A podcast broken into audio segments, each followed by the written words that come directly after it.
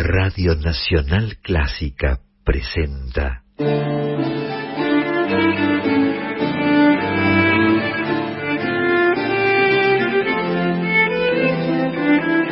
Clásica en La.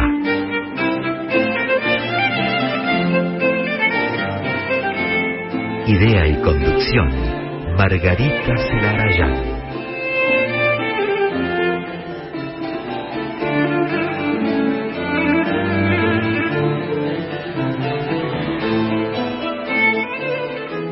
¿Qué tal? Buenas tardes, ¿cómo están?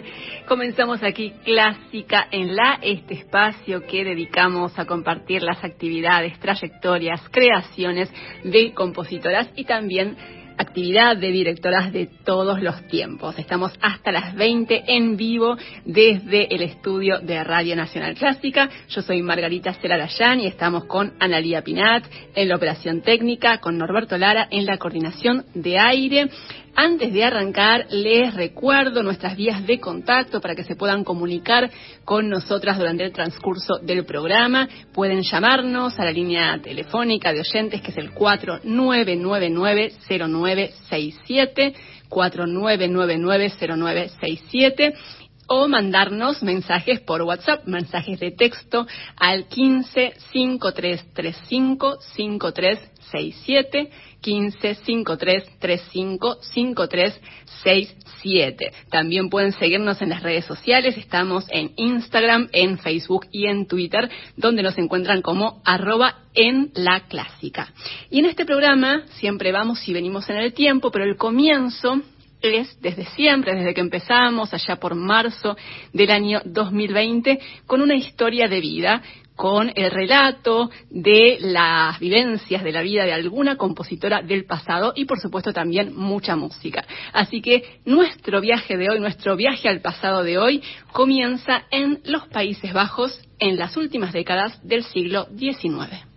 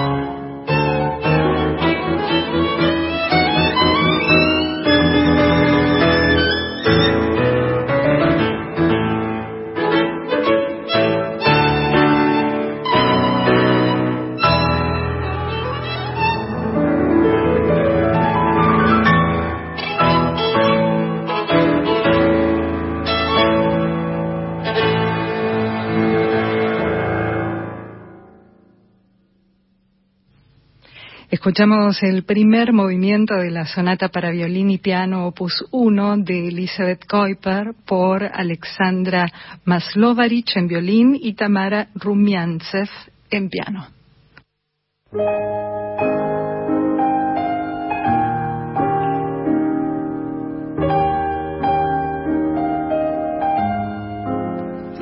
Y nuestra compositora histórica de hoy, Elizabeth Kuiper, Nació en Ámsterdam, en los Países Bajos, en 1877.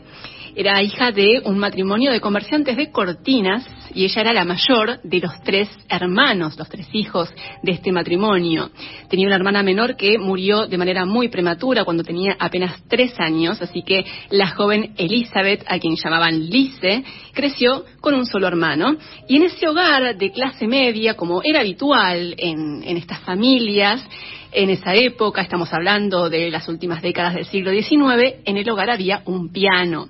Así que eso fue algo que estimuló, por supuesto, desde, manera, desde muy temprano la vocación musical de Elizabeth, que a los seis años empezó a tomar clases de piano y a los doce años ingresó en la Escuela de Música de Ámsterdam, que era el, antecedente del conservatorio de la ciudad. Y ahí se graduó en piano y también en pedagogía, es decir, como profesora de música. Y en esos mismos años de estudio, Elizabeth Kuiper empezó también a componer. De hecho, para su concierto de graduación, ella interpretó obras de repertorio clásico, de piano, pero también incluyó algunas de sus propias composiciones. En 1896, cuando ella tenía menos de 20 años, se instaló en Berlín y ahí se convirtió en la primera mujer en ser admitida como alumna en la Hochschule für Musik, la famosa, muy prestigiosa Escuela Superior de Música de Berlín. Pero el sueño de Elizabeth era poder estudiar con un gran compositor y también profesor, pedagogo, que era Max Bruch. Y lo logró. En 1901 le presentó a Bruch algunas de sus creaciones, algunas de sus obras, y él la aceptó en su grupo de alumnos que era muy selecto. Y Bruch fue realmente como un padrino artístico para ella, porque hizo algo muy importante, que fue darle confianza, estimularla, alentarla para que ella creyera en sí misma, para que creyera en sus capacidades y también la ayudó a que su música se empezara a difundir. De hecho, Max Bruch dirigió los estrenos de algunas de las obras de esta compositora, de Elizabeth Kuiper. Y esos comienzos, esos primeros años de su trayectoria como compositora fueron realmente muy auspiciosos. Por ejemplo, en 1905 recibió un premio importante, el premio Félix Mendelssohn para jóvenes compositores, y en esa misma época, estamos hablando ya de los primeros años del siglo XX, Elizabeth Kuiper compuso intensamente y logró que sus obras empezaran a difundirse, empezaran a interpretarse en salas de concierto importantes de Alemania y también de los Países Bajos, donde ella había nacido. Y al día nuestro, al día de hoy, digamos, ya en el siglo XXI, han quedado muy pocas obras de esta compositora. La primera de ellas es la sonata para violín y piano, su opus 1, estrenada en 1902, de la cual escuchamos recién el primer movimiento.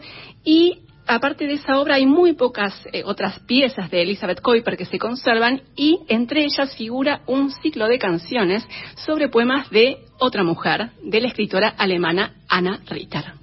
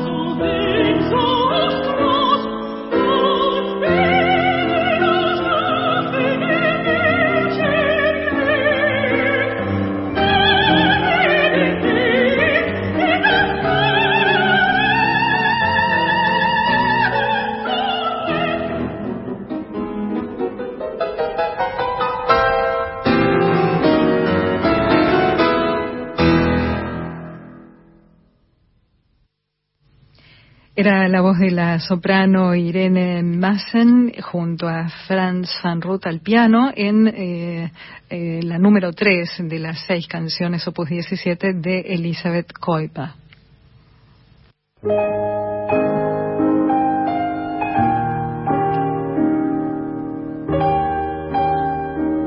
En 1913 nuestra compositora Elizabeth Kuiper tuvo un momento consagratorio que fue cuando la orquesta del Concertgebouw de Ámsterdam, nada menos, interpretó una de sus obras, que fue su serenata para orquesta. Unos años antes de ese momento había sido nombrada profesora de composición en la Hochschule für Musik, donde ella misma había estudiado en Berlín y además de componer, además de enseñar, en esos primeros años del siglo XX, Elizabeth Kuiper empezó a involucrarse con los movimientos de mujeres de la época. Estamos en esa época en la que empezó a surgir, ya había hace unas décadas que había empezado a surgir lo que hoy conocemos como la segunda ola del feminismo, ¿no? Esos movimientos de mujeres que tenían que ver con el reclamo por el sufragio y por derechos civiles y políticos. Y Elizabeth se involucró muy fuertemente, se comprometió con esta causa ¿De qué manera? Durante muchos años se dedicó a generar acciones para impulsar la actividad de las mujeres en la música. ¿Cómo lo hizo? Primero fundó coros y después creó orquestas integradas solo por mujeres.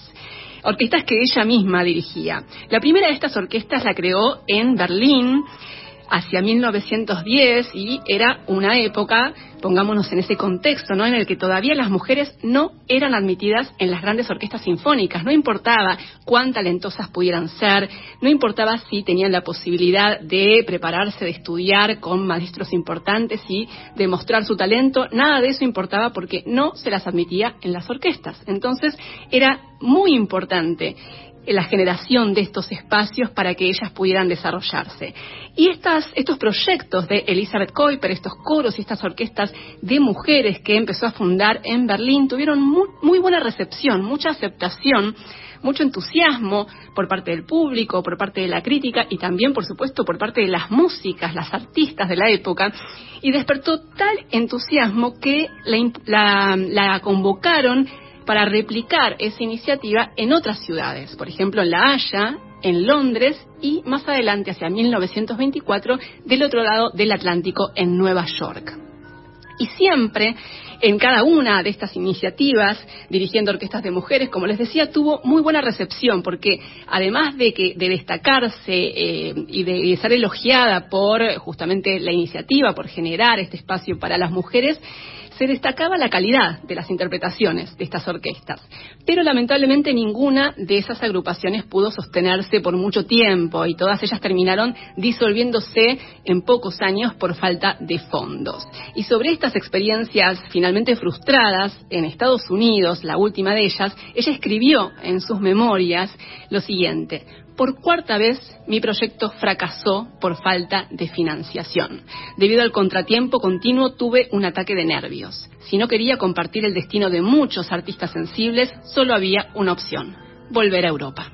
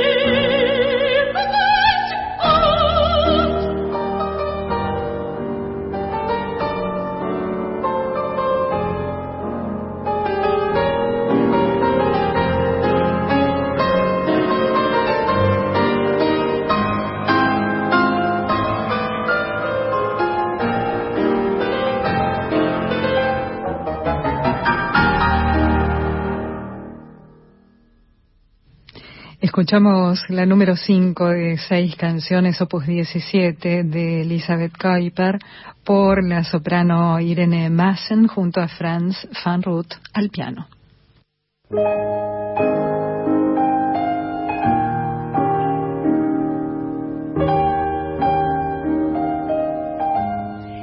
Y en 1925 Elizabeth Kuiper volvió a Europa después de la disolución de la orquesta de mujeres que había creado en Nueva York.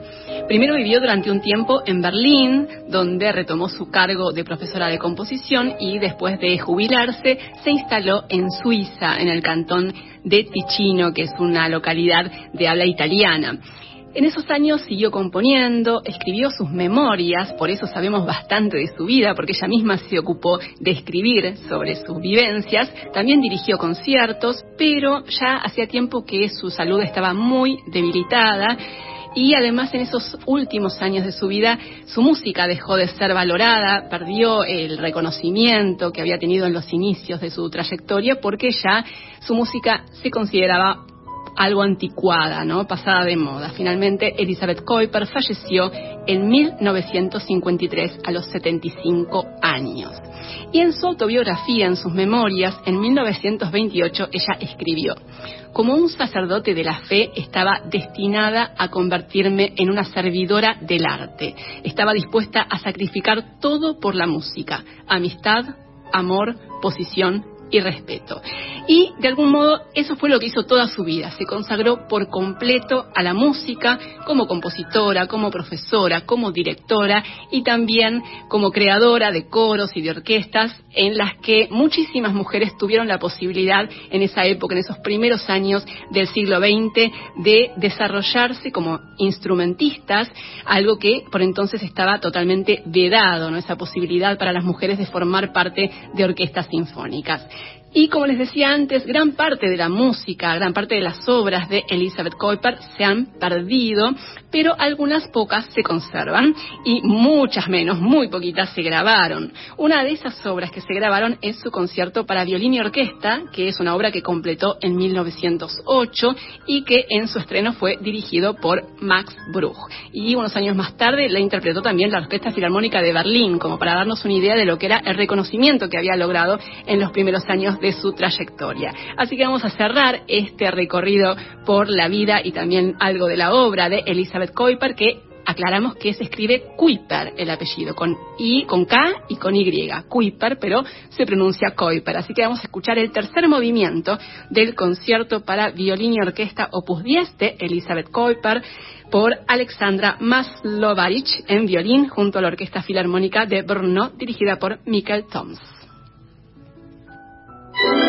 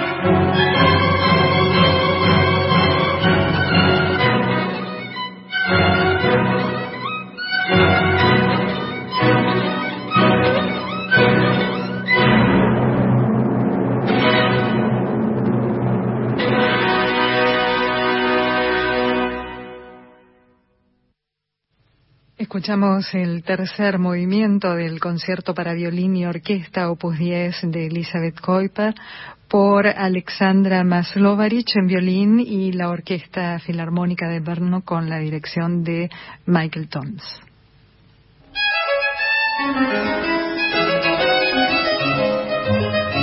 Hubo un esfuerzo enorme en la sociedad patriarcal de mantener las mujeres alejadas de los espacios de saber, porque representan espacios de poder. Eliana Monteiro da Silva, musicóloga brasileña. En la interpretación fueron permitidas, pero también en instrumentos como piano, por la posibilidad de tocarlo sin mirar a lo público, sentadas con las piernas cerradas, sin hacer grandes movimientos.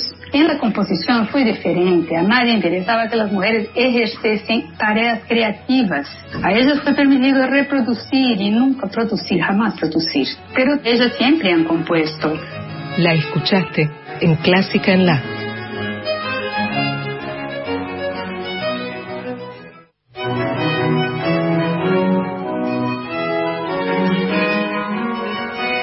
Seguimos en Clásica en la, aquí en la 96.7 y en un rato vamos a conversar con María Isabel Sanz, que es la directora del Coro Nacional de Niños, agrupación que este año cumple 55 años de existencia, de actividad.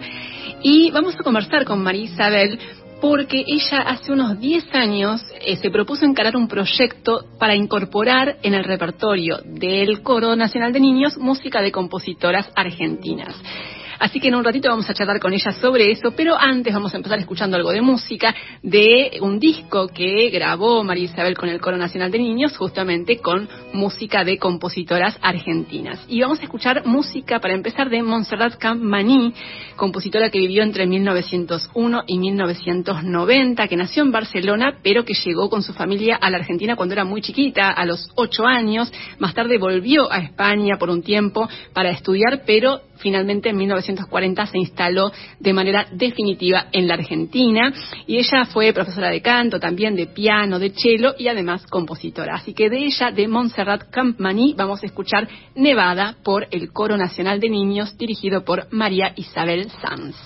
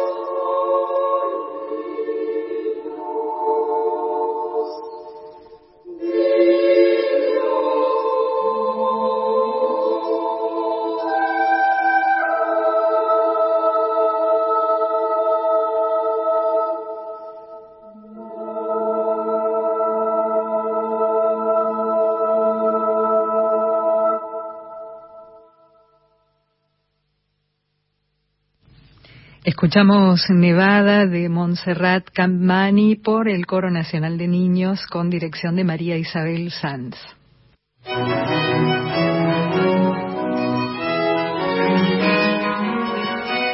Y María Isabel Sanz está en línea en este momento para conversar con nosotras. Hola María Isabel, ¿cómo estás? Te saluda Margarita Celarayana aquí en Radio Nacional Clásica. Hola Margarita, un placer, gracias por las llamadas. No, por favor, un placer siempre conversar con vos. En este caso, lo que nos convoca es eh, este proyecto tuyo que, si no me equivoco, lleva unos cuantos años ya, para eh, incorporar y recabar repertorio de eh, compositoras argentinas. Así que te quería empezar preguntando cómo surgió esta iniciativa para el Coro Nacional de Niños. Bueno, la iniciativa surgió en el año 2011, que había fallecido Vilma Gorini, y nosotros hicimos un concierto homenaje en el Teatro Nacional Cervantes. Entre los invitados que estaban eh, figuraba Irma Urteaga, y cuando salimos del concierto yo le comenté que estaba preparando el repertorio para el año siguiente, para el 45 aniversario del coro. Y le pedí que me escriba una obra para el coro. porque ella siempre había estado en nuestros ensayos, conciertos. Bueno, y estaba con su lema de la sala que le dijo, dale, escribí algo para el coro, pero Irma me dijo que no tenía ganas en ese momento. Me estoy escuchando a mí misma, no sé si está bien. Te escuchamos muy bien. ah, yo escucho me escucho a ah. mí. no, pero se te escucha muy bien. Bien, y bueno, pasaron unos meses y en el verano Irma se comunica conmigo y me da la partitura. La había escrito finalmente, me fue una alegría y una sorpresa. Sí. Y esa obra, Barrilete de Luna, de Irma Urteaga, fue el disparador para que a mí me diera ganas de buscar repertorio de mujeres compositoras. Porque siempre habíamos hecho pocas obras de mujeres, de mujeres. Entonces empecé a investigar, digamos. eh, recurrí al archivo del coro, donde encontré obras de Celia Torrá. Eh, también me comuniqué con Sadaik, que me hizo llegar obras de Ana Carrique. eh, esta obra que acabamos de escuchar de Montserrat Cammani me la hizo llegar Silvina Mancilla, que en ese momento estaba en el Instituto Nacional de Musicología. Y mm, bueno, y después, por ejemplo, hicimos una obra de Elena Boero de Valverde, que es una cantata para coro de niños, y eh, la obra que teníamos en el archivo estaba toda, digamos, separada en pedazos, pero no estaba armada la obra, eran como fragmentos.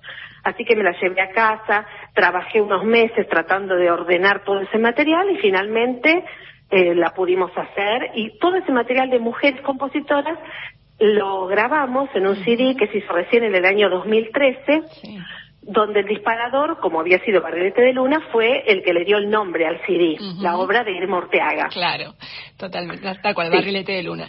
Y mm, recién nos contabas un poco sobre lo que pasó con, con una de las obras, con la obra de, de Boero, ¿no? Eh, que, que, estaba, que tuvieron que, que, armarla, digamos, ¿no? Eh, me imagino que ese fue uno de los, de los muchos desafíos, ¿no? Que, que habrán encontrado en este proyecto. ¿Cuáles fueron los principales desafíos con los que te encontraste al, al abarcar y al, y al recabar todo este repertorio? Bueno, primero que hay mucho material en archivos familiares mm. o que no se, bueno, no está editado en ningún lado, o sea que había que ir a bibliotecas, Eh, todo el repertorio cuando buscas para coro de niños todos te dan canciones de cuna como si los chicos solo hubiesen hecho canciones de cuna. Mientras que han hecho un montón de obras y todas ellas desplegaron su actividad también docente. O sea que con esa experiencia docente ellas escribieron para sus coros de niños en sus colegios o conservatorios.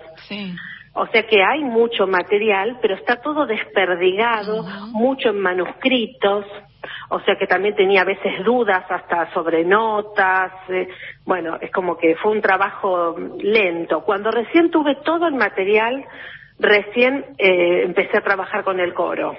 Primero quería tener todo claro en mi cabeza y después eh, llevarlo al coro. Claro, claro, tal cual.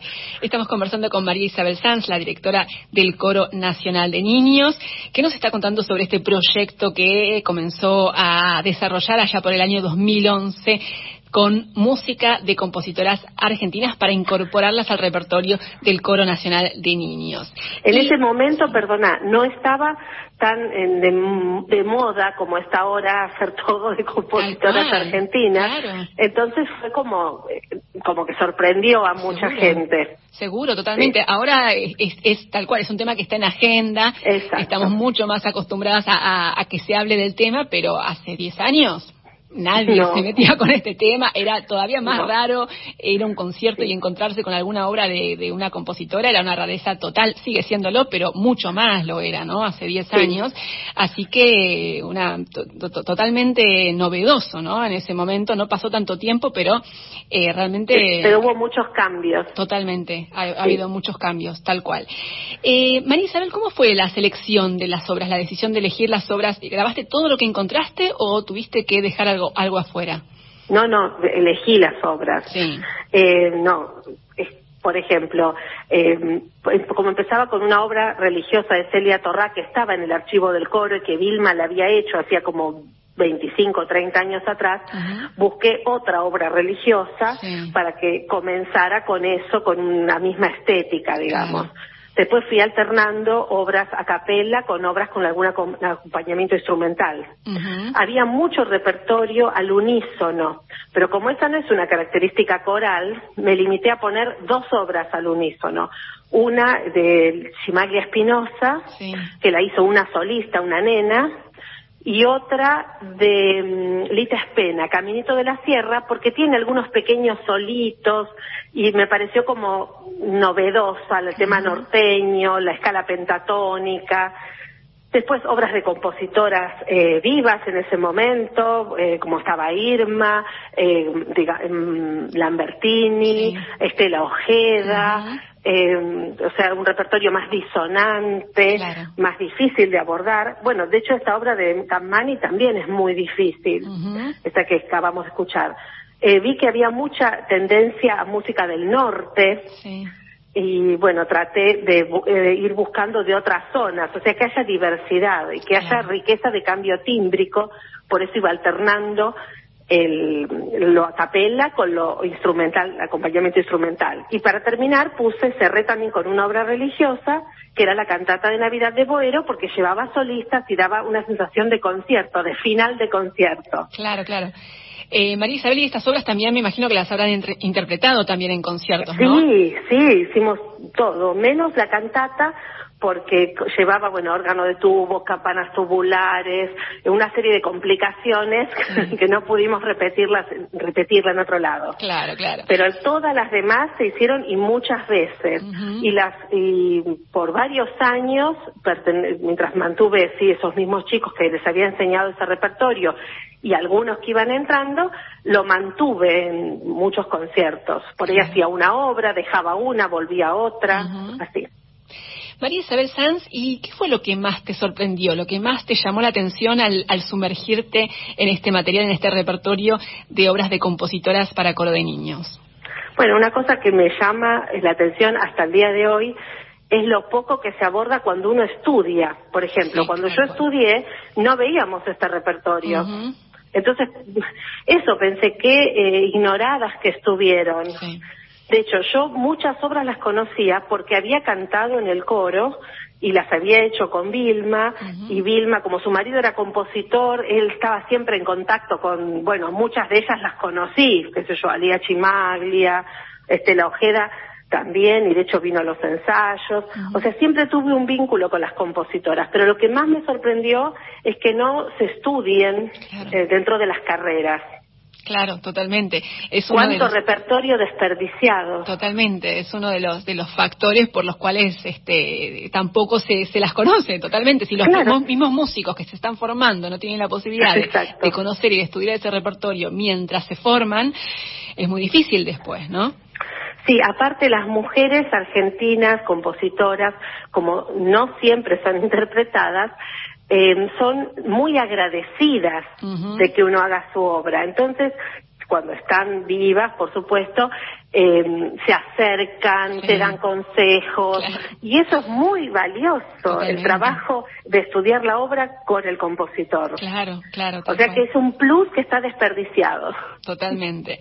Eh, María Isabel Sanz, directora del Coro Nacional de Niños, nos vamos a quedar escuchando justamente la obra que nos contabas, dio origen a, este proyecto tuyo de, repertorio de, de, obras de compositoras argentinas, la obra Barrilete de Luna nos vamos a quedar escuchando eso.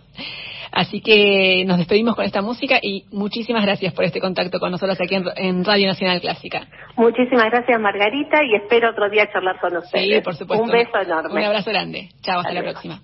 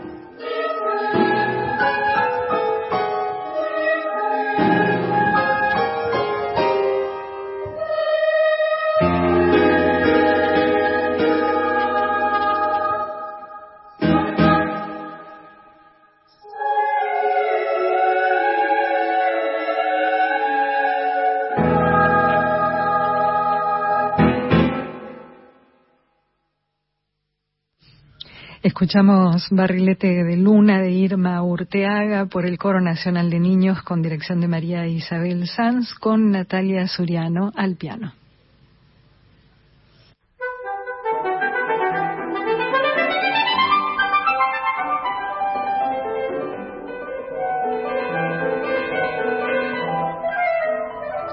Seguimos en Clásica en La y siempre tratamos también, además de contarles sobre compositoras y directoras de todos los tiempos, tratamos de resaltar, de mencionar aquellas iniciativas que en cualquier parte del mundo se orientan hacia la eh, mayor visibilidad y las mayores posibilidades y oportunidades para compositoras y para directoras. Y la iniciativa que queremos resaltar hoy es la realización de un concurso internacional de composición para mujeres, para compositoras. El concurso se llama María Teresa Prieto, es la segunda edición de este concurso de composición que eh, impulsa el Ateneo Musical de Mieres en España y va a ser un concurso de obras para banda sinfónica compuesta, por supuesto, por compositoras de cualquier parte del mundo y las obras ganadoras de este concurso, se van a estrenar en noviembre de este año en Mieres, que es una localidad de Asturias, en España. Y algunos de los objetivos de este concurso, el concurso internacional de composición María Teresa Prieto, algunos de los objetivos son poner en valor el trabajo que las compositoras están realizando desde sus diferentes ámbitos de trabajo, estéticas y tendencias artísticas y dar oportunidad a jóvenes creadores creadoras, perdón, de que su música pueda ser conocida, estrenada y difundida con todo lo que ello supone para sus carreras profesionales. Un concurso siempre es una instancia de impulso, de estímulo y de visibilidad para quien participe y sobre todo para quienes lo ganen. Así que es por eso particularmente importante que existan esta clase de iniciativas justamente para darle espacio, visibilidad y difusión, en este caso, a la música de compositoras de nuestro tiempo, de la actualidad de diferentes partes del mundo. Así que desde aquí, desde Clásica en la, celebramos esta clase de iniciativas, en este caso, este concurso internacional de composición María Teresa Prieto, destinado a compositoras. Y el nombre de este concurso es el nombre de una compositora española, de María Teresa Prieto, que vivió entre 1896 y 1982. Una compositora asturiana, nacida en Oviedo, que con el inicio de la Guerra Civil Española se instaló en México en 1936, donde vivía su hermano y en México estudió composición con dos grandes compositores mexicanos como Manuel Ponce y Carlos Chávez. Y ella, María Isabel, perdón, María Teresa Prieto, compuso obras de cámara, también música sinfónica, escribió sinfonías, música para ballet y una suite orquestal que se llama Cuadros de la Naturaleza. Y lo que vamos a compartir es un fragmento de esta suite, un movimiento que se llama El Valle de México, de la suite Cuadros de la Naturaleza de la compositora María Teresa Prieto, que vivió entre 1896 y 1982. Lo escuchamos por la Orquesta de Córdoba, Orquesta Española de Córdoba en España, dirigida por José Luis Temes.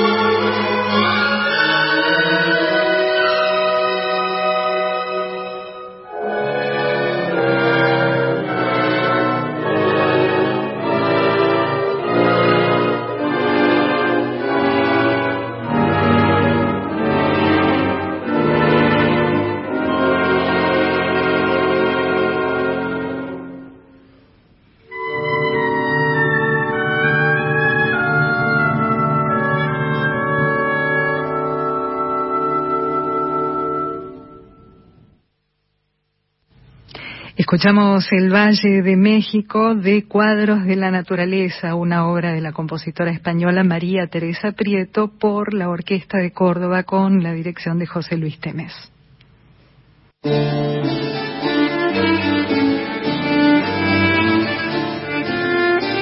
Comenzamos la segunda y última hora de Clásica en la, en la 96.7. Estamos hasta las 20 con esta propuesta, con este programa que dedicamos a las actividades, creaciones, trayectorias de compositoras y de directoras de todos los tiempos. Y antes de seguir, Carolina Guevara, ¿te parece que compartamos nuestras vías de contacto? Claro que sí. Bueno, pueden comunicarse con nosotros durante el programa, con nosotras en realidad durante el programa hasta las 20 al 49990967. No dije bien, nosotros porque está Norberto Lara en el teléfono eh, coordinando el aire también. Eh, si quieren enviar un mensaje por escrito a través de WhatsApp, el, número de celular es 15 5335 5367. Y además pueden eh, seguirnos en las redes sociales, Instagram, Facebook, Twitter, arroba en la clásica, todo junto. Y les recordamos también que apenas unos días después de la emisión, por la 96.7, cada programa está disponible en formato podcast para poder eh, ser escuchado en cualquier momento y en el dispositivo que tengan a mano. Todos los programas desde comienzos de 2021 están disponibles en plataformas digitales. Pueden buscarlos en Spotify y en iTunes como podcast clásica en la. Así es, de esa manera pueden escuchar el programa en cualquier otro momento, más allá del horario en el que salimos en vivo, los jueves de 18 a 20. Pueden escuchar los programas, como decía recién Caro, están disponibles desde comienzos de 2021 y así pueden disfrutarlos cuando puedan, cuando quieran, en el momento que prefieran en las plataformas digitales. Ahí nos buscan como podcast clásica en la. Y así como vamos y venimos siempre en el tiempo, ahora nos venimos al presente, a la actualidad, para compartir una obra que se estrenó hace muy poquitos meses de una de las compositoras más importantes de la actualidad, que es la coreana Un Suk Chin, una de las creadoras más importantes de nuestro tiempo, nacida en Corea del Sur en el año 1961, fue alumna nada menos que de Georgi Ligeti y desde comienzos de la década del 90 la música de Un Suk Chin se interpreta en todo el mundo. La han interpretado orquestas como la Filarmónica de Berlín, la Filarmónica de Nueva York, la Sinfónica de Chicago, la Filarmónica de Buenos Aires, aquí en el Teatro Colón se ha escuchado también música de esta compositora, de un Chin, y hace poco, como les decía, a principios de este año, se estrenó una nueva obra de esta compositora, la estrenó la Sinfónica de Londres, la obra fue el concierto para violín y orquesta número 2 de esta compositora, con el, un gran violinista de nuestro tiempo, que es Leonidas Cavacos como solista. Es una obra que surgió como encargo, por encargo a pedido de varias orquestas, de la Sinfónica de Londres y también de otras dos orquestas que son la Sinfónica de Boston y la Orquesta de la Gewandhaus de Leipzig.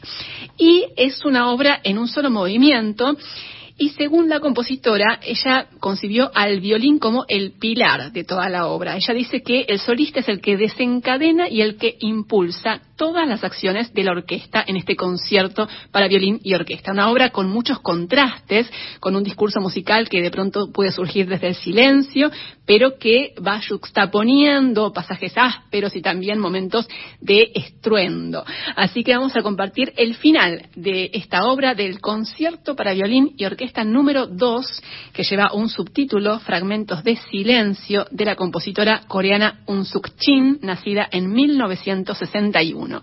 Los intérpretes son Leonidas Cavacos en violín, junto a la Orquesta Sinfónica de Londres, dirigida por Simon Rattle, en el estreno mundial de la obra que fue el 6 de enero pasado en Londres.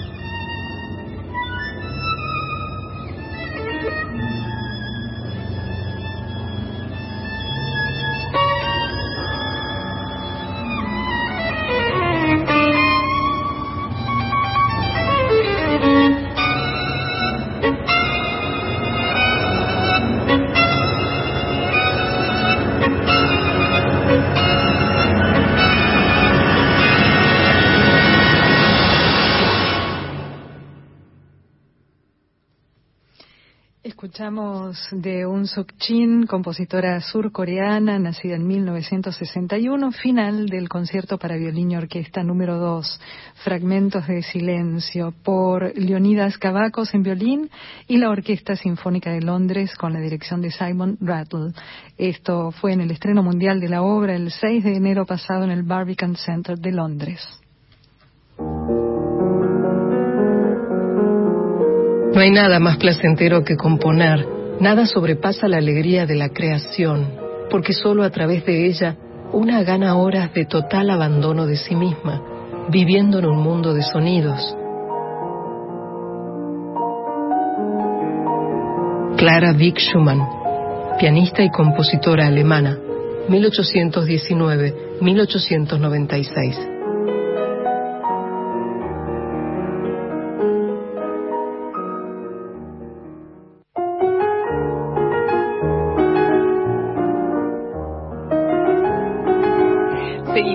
Clásica en la y para aquellos eh, amigos y amigas que nos empezaron a escuchar más recientemente, les recordamos un poquito cómo surgió este programa y a qué nos estamos dedicando, ¿no?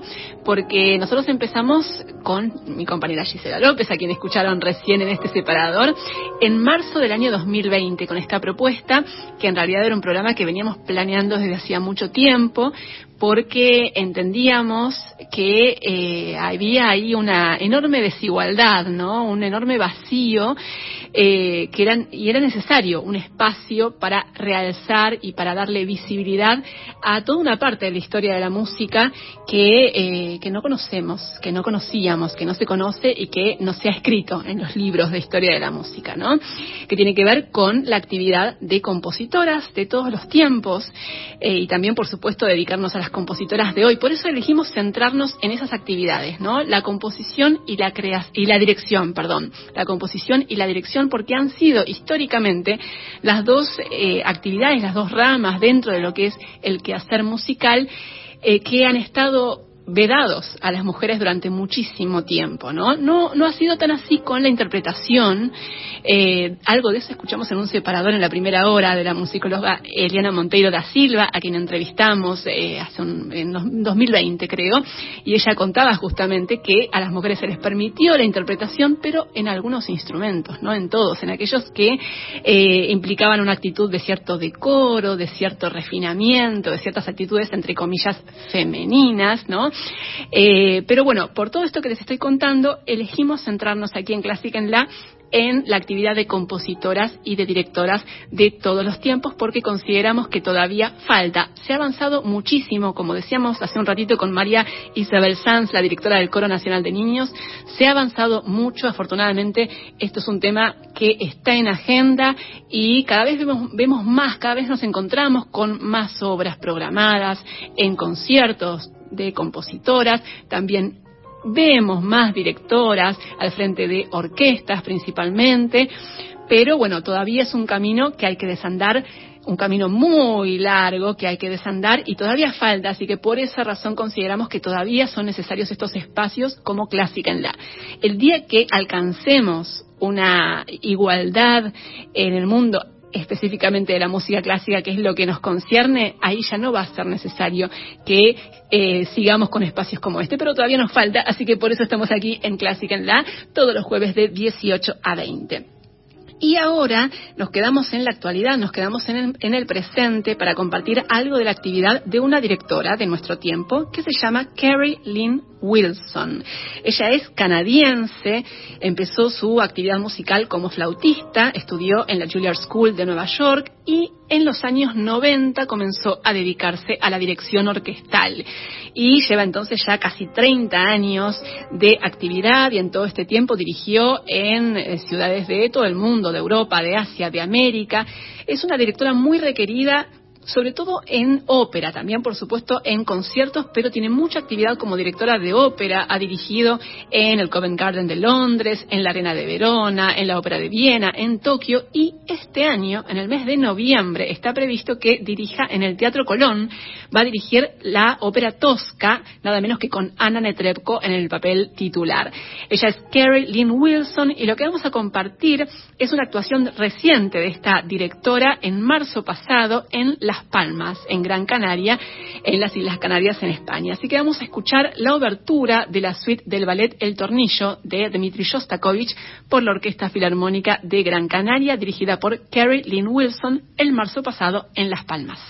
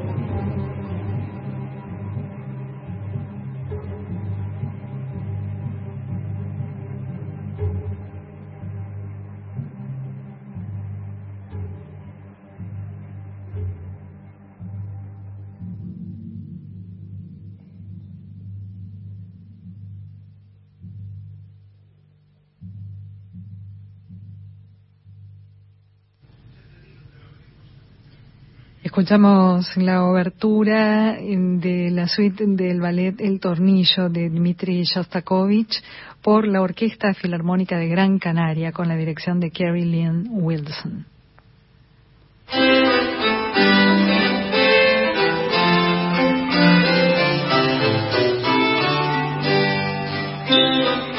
Seguimos en Clásica en estamos hasta las 20 compartiendo esta propuesta dedicada a la actividad de compositoras y de directoras. Y ahora nos vamos a dedicar a un nuevo disco de una pianista estadounidense que se llama Sarah Cahill. Y ella lleva adelante un proyecto de investigación y difusión de música de compositoras. Eh, lleva recopiladas 70 obras para piano de compositoras de todas las épocas y ahora se editó el primer volumen de un álbum con algunas de esas obras que ella estuvo recopilando como parte de este proyecto de investigación y de difusión de música de compositoras. Y el álbum se llama The Future is Female, el futuro es femenino. Y está, como les decía, dedicado a música de compositoras, un álbum de la pianista Sarah Cahill. Y es interesante porque eligió compositoras que no son las más habituales, las más conocidas, Clara Vick Schumann, Fanny Mendelssohn, que ya por suerte podemos decir que son compositoras que eh, el público, por lo menos público melómano, conoce, sabe que existieron, falta todavía que las escuchemos más y más para que puedan reconocer su música, ¿no? Pero, eh, pero bueno, por lo menos ya son nombres que se conocen. Ahora, ¿cuántos nombres nos queda por conocer? ¿Cuántos nombres nos quedan que eh, vale la pena además conocer, ¿no? Porque muchas veces sucede con los compositores y también con las compositoras, por supuesto, que de pronto caen en el olvido, que a veces uno puede pensar, bueno, a lo mejor se olvidaron porque eh, no sé, no, no, no, no ameritaban que se los conociera, que trascendieran mucho más, ¿no? Pero hay algo de eso y a veces no, a veces no es solamente eso. A veces nos encontramos con con gemas, realmente con, obras que, que nos deslumbran, que nos impresionan. Y en este caso además, bueno, obras de compositoras que es justamente la temática a la que nos estamos dedicando. Así que vamos a compartir algunas de las obras de este álbum de Sarah Cahill, The Future is Female, el futuro es femenino, y vamos a empezar con una compositora del siglo XVIII, que es Anna Bonn una compositora italiana que era hija de dos artistas que trabajaron en varias cortes europeas, dos músicos. Eh, bueno, en realidad no, su madre era cantante, perdón, y su padre era libretista y diseñador de escena. Así que los dos trabajaron en varias cortes y Ana también trabajó en varias cortes con ellos. Ella se cree que ingresó a los cuatro años en el Hospedale de la Pietà, en Venecia, que era uno de los cuatro conservatorios venecianos que inicialmente fueron orfanatos, pero eran instituciones en las que se brindaba a las pupilas una formación musical del más alto nivel, totalmente inusual para las mujeres de la época. Y, por ejemplo, Antonio Vivaldi fue un profesor en, uno, en el Hospedale de la Pieta, justamente. Eh, y bueno, se cree que Ana Bon ingresó a los cuatro años, se sabe que estudió ahí, se formó ahí, así que por eso podemos inferir que su formación musical era de un altísimo nivel. Y más tarde, cuando tenía Ana Bon 16 años, se trasladó con sus padres a la corte de Federico de Bayreuth y ahí se desempeñó como cantante, como instrumentista y también como compositora. Y en ese periodo, cuando trabajaba en Bayreuth, con sus padres, la princesa Guillermina de Prusia la tomó bajo su protección. Y con el patrocinio de Guillermina, Ana Bon compuso y publicó su Opus 2, que era una colección de sonatas para teclado, cuando tenía 18 años. Así que vamos a escuchar el segundo movimiento, la Adagio non molto, de la sonata para teclado en Si menor, Opus 2, número 5, de Anna Bon, esta compositora italiana del siglo XVIII.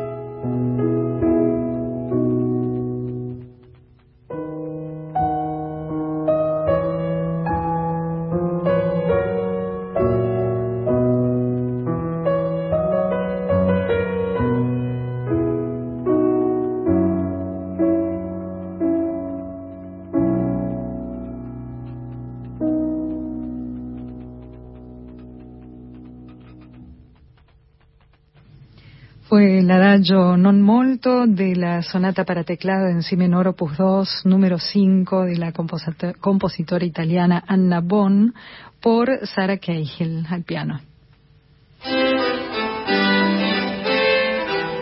Estamos compartiendo material del álbum The Future is Female, El futuro es femenino, nuevo álbum con obras para piano de compositoras de la pianista Sarah Cahill. Y ahora vamos a compartir música de Aggie Yambor, que fue una notable pianista que vivió entre 1909 y 1997, nacida en Budapest, que estudió en Berlín, fue una gran pianista, una niña prodigio, tuvo una trayectoria muy importante que se interrumpió con el ascenso del nazismo, ella participó en la resistencia y finalmente después de la guerra se instaló en Estados Unidos. Y allí, en 1949, después de la muerte de su esposo, compuso una sonata para piano que dedicó a las víctimas de Auschwitz. Y ella, a Guillambor, la pianista y en este caso también compositora, buscó reflejar en la música algunos recuerdos de la guerra, como los tanques avanzando por las calles de Budapest o la huida de la gente. Así que vamos a escuchar esta obra que creo que nunca antes se había grabado, no, yo no conocía eh, obras de Agui Yambor, así que para mí también fue un hallazgo realmente. Eh, vamos a compartir esta sonata para piano a las víctimas de Auschwitz de Agui Yambor, pianista y también compositora que vivió entre 1909 y 1997. La intérprete es Sarah Cahill en piano.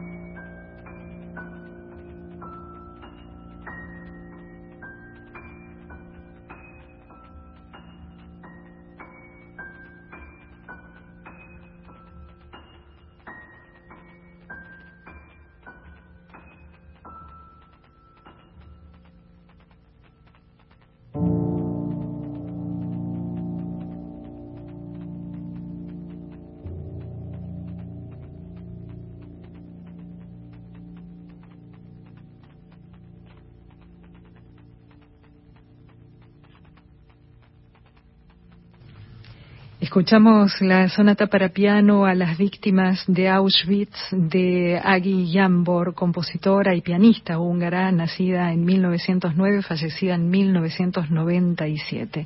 La interpretación a cargo de Sara Cahill.